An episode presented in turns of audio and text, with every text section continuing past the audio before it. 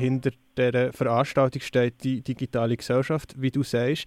Kannst du vielleicht in ein paar Sätzen erklären, wer das ist, was die, Idee ist hinter dem, äh, wer steckt da dahinter?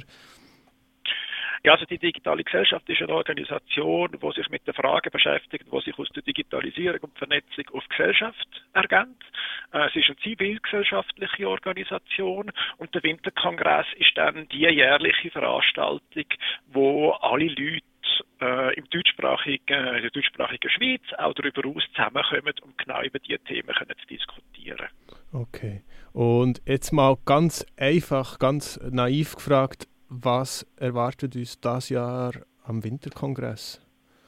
Also das Jahr am Winterkongress stehen ungefähr 30 Vorträge und Workshops auf dem Programm, mhm. äh, wo sich mit den unterschiedlichen Facetten eben von der Digitalisierung und äh, der Gesellschaft beschäftigen tun. Das sind zum Beispiel viele Beiträge, die sich mit äh, aus aktuellem Anlass natürlich mit der künstlichen Intelligenz äh, befassen. Also was neben den grossen Nutzen auch Probleme und Gefahren sind, zum Beispiel im Bereich der Disk Diskriminierung und wie man dann den Umgang auch gesetzlich regulieren. Mhm.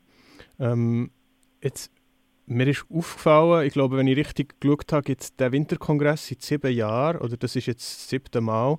Ähm, vielleicht hat sich, hat sich das Ganze verändert? Wie hat sich das entwickelt? Weißt, ist, ist es gewachsen?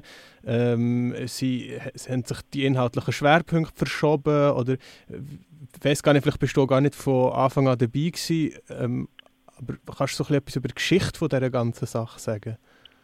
Ja, der Winterkongress hat sich über die sieben Jahre ähm, schon ein bisschen verändert. Es ist von der Form her ist er eigentlich immer gleich geblieben. Also wir haben mehrere Tracks, wo also Vorträge und äh, Workshops parallel laufen, also wo man sich kann aussuchen, wo man hingehen hingehen, wo man sich aber auch nicht vorgängig irgendwie anmelden, sondern kann sich dann spontan entscheiden, was einem gerade interessiert. Mhm. Ähm, das ist eigentlich über all die Jahre gleich geblieben. Was sich verändert hat, er ist äh, von der Personenanzahl her gewachsen.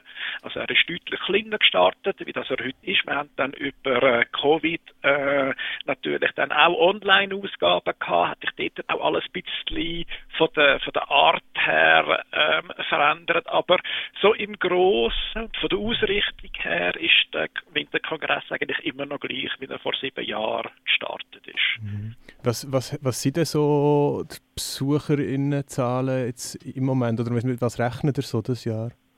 Ähm, es werden ungefähr 400 Leute zusammenkommen, jetzt okay. am nächsten Wochenende. Und tut ihr das auch noch online irgendwie übertragen? Also gibt es auch noch die Möglichkeit, dass man das irgendwie kann streamen kann? Oder ist es echt nur, wenn man live vorbeikommt? Also der schönste und der Charakter und äh, vor allem eben auch der Austausch, wo natürlich der Winterkongress auch unter den Leuten dort äh, ermöglichen und fördern, den kann man in dem Sinne nur vor Ort erleben. Mhm. Also darum lohnt es sich unbedingt vor Ort vorbeizukommen. Mhm. Aber es ist korrekt. Äh, wir haben Livestreams und es gibt Recordings von den Vorträgen, wo man dann auch im Nachhinein noch schauen kann, wo man dann auch die Beiträge schauen kann, die man vielleicht verpasst hat, weil man äh, in einem anderen gerade parallel drin gesessen ist oder weil man auch einfach mal äh, einen Slot ausgelassen hat, weil er mit Leuten plaudert hat, weil äh, das ist eigentlich auch sehr wertvoll an diesen Veranstaltungen, dass man eben mit Leuten sich austauschen kann. Ähm, genau. Okay. Ähm, jetzt, du hast es schon vorher ein bisschen angedeutet, wo du gesagt hast, es äh, ging viel auch um KI. Ähm, ich werde aber gleich noch ein bisschen genauer nachfragen, was sind so ein bisschen die inhaltlichen Schwerpunkte dieses Jahr? Ich habe es vorher nur ein bisschen überflogen. Ähm, es ist sehr, mir es relativ vielfältiges Programm, es sind sehr viele verschiedene Vorträge, aber gibt es gleich so wie ein paar zentrale Themen, die immer wieder vorkommen, wo ihr so ein bisschen Schwerpunkt hat gesetzt das Jahr?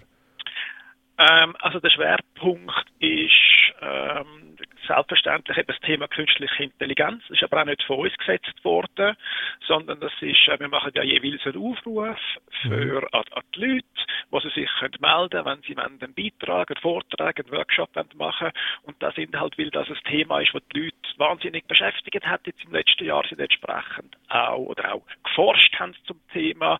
Im letzten Jahr sind dort relativ viele Beiträge zusammenkommen. Dann haben wir aber zum Beispiel auch ein Podiumsgespräch, wo es darum geht, ähm, nach einer Forderung nach einem Verbot von Gesichtserkennung auf öffentlichem Grund. Das ist auch ein, ein, eine Kampagne, wo mehrere zivilgesellschaftliche Organisationen in der Schweiz schon ein paar Jahre zusammen machen und auch einen Ursprung gehabt hat vor ein paar Jahren auch am Winterkongress. Mhm. Und dann gibt es aber auch sonst Themen, die eigentlich immer wieder aktuell sind, sagt das ein elektronisches Patientendossier oder es geht um staatliche Überwachung oder um Datenethik ähm, oder um die elektronische Identifikation. Das sind so Themen, wo ähm, auch das Jahr auf dem Programm stehen, aber eigentlich auch schon in den früheren Jahren Themen sind und wo sich halt entwickeln tun. Mhm. Ähm, ja, jetzt, du hast jetzt schon ein bisschen meine nächste Frage eigentlich schon ein bisschen eingeleitet. Mir ist aufgefallen, die, die meisten Themen ähm, stehen eigentlich immer so ein bisschen im Zusammenhang mit politischen Grundsatzfragen, würde ich fast sagen. Also so ein bisschen die Frage nach einer funktionierenden Öffentlichkeit oder nach der Rolle vom Staat, ähm, nach der Rolle von einer Demokratie. Ähm, alles so ein bisschen in diese Richtung, ja. Und ähm, hast du das Gefühl, dass wir im Moment mit der digitalen Entwicklung eher überfordert sind, dass wir dort zu wenig kompetent sind, dass wir zu wenig heranschauen, dass vielleicht im Moment die Instrumente eher in der Hand der Herrschenden liegt und dass wir sie eigentlich nicht so nutzen können, dass es auch nicht gut kommt und so weiter. Weißt du, welche Richtung dass ich, dass ich möchte? Ja, also ich würde das so ähm, bejahen. Es ist natürlich so, dass die Entwicklung sehr schnell geht dann wir als Gesellschaft, als Individuen dann eher ein überfordert sind mhm. mit der Entwicklung, weil wir es auch gar nicht so schnell können aufnehmen und verarbeiten und können ableiten, was bedeutet das jetzt für mich oder für uns und das vielleicht jetzt nicht nur gerade unmittelbar, sondern dann auch mit einer mittelfristigen ähm, Auswirkungen und entsprechend probieren wir dort eigentlich genau die Entwicklungen aufzunehmen, ein bisschen in Fokus zu nehmen und eben dann auch so ein bisschen Ableitungen zu machen, was jetzt mit der, äh, mit der technologischen Entwicklung oder auch mit der gesetzgeberischen Entwicklung dann allenfalls hinsichtlich der Grundmenschen, vielleicht auch Konsumentenrecht passiert und dort entsprechend die Diskussion dann stärken und allenfalls auch Forderungen ableiten, aber dann halt eben aus einer zivilgesellschaftlichen Sicht. Okay, gut. Ja, so habe ich das eben auch verstanden. ähm, hey, das wäre jetzt eigentlich so ein bisschen meine Frage schon fast gewesen. Ähm, was ich mir jetzt noch gedacht habe, ist, ich würde dir noch eigentlich so wie auch ein bisschen jetzt noch die Chance geben, etwas, weißt, vielleicht habe ich etwas Wichtiges übersehen, irgendetwas verpasst.